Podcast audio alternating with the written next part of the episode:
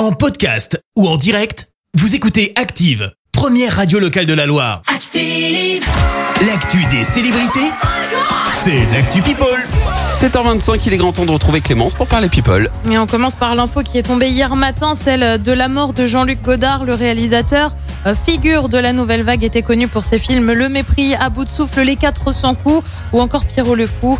Il avait 91 ans. On prend désormais la direction du Royaume-Uni où la famille royale est toujours en deuil. hein. Les funérailles de la reine Elisabeth II vont avoir lieu lundi prochain. Résultat, bah, c'est tout un clan qui s'affiche soudé, notamment avec le retour au Royaume-Uni de Harry et Meghan Markle qui Eh sont oui. installés aux États-Unis hein, après avoir abandonné leur titre. Et forcément, des révélations fuitent. Tu le sais, Meghan Markle avait fait part de son mal-être dans une interview auprès d'Oprah Winfrey. Interview où elle affirmait avoir été victime de racisme au sein de la famille royale et avoir eu des pensées suicidaires.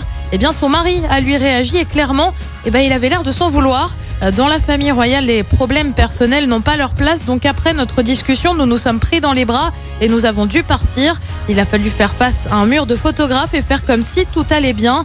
Il poursuit, quand les lumières se sont éteintes, Meghan a commencé à pleurer. J'avais de la peine pour elle et j'étais furieux contre moi-même que nous soyons coincés dans cette situation. C'est notamment suite à cet épisode et à cette discussion et le désarroi de son épouse que le couple aurait décidé de quitter le Royaume-Uni. Et puis on termine avec une info musique. Avis aux fans de Muse, le groupe britannique revient pour une tournée Incroyable. après un album sorti fin août, Will of the People.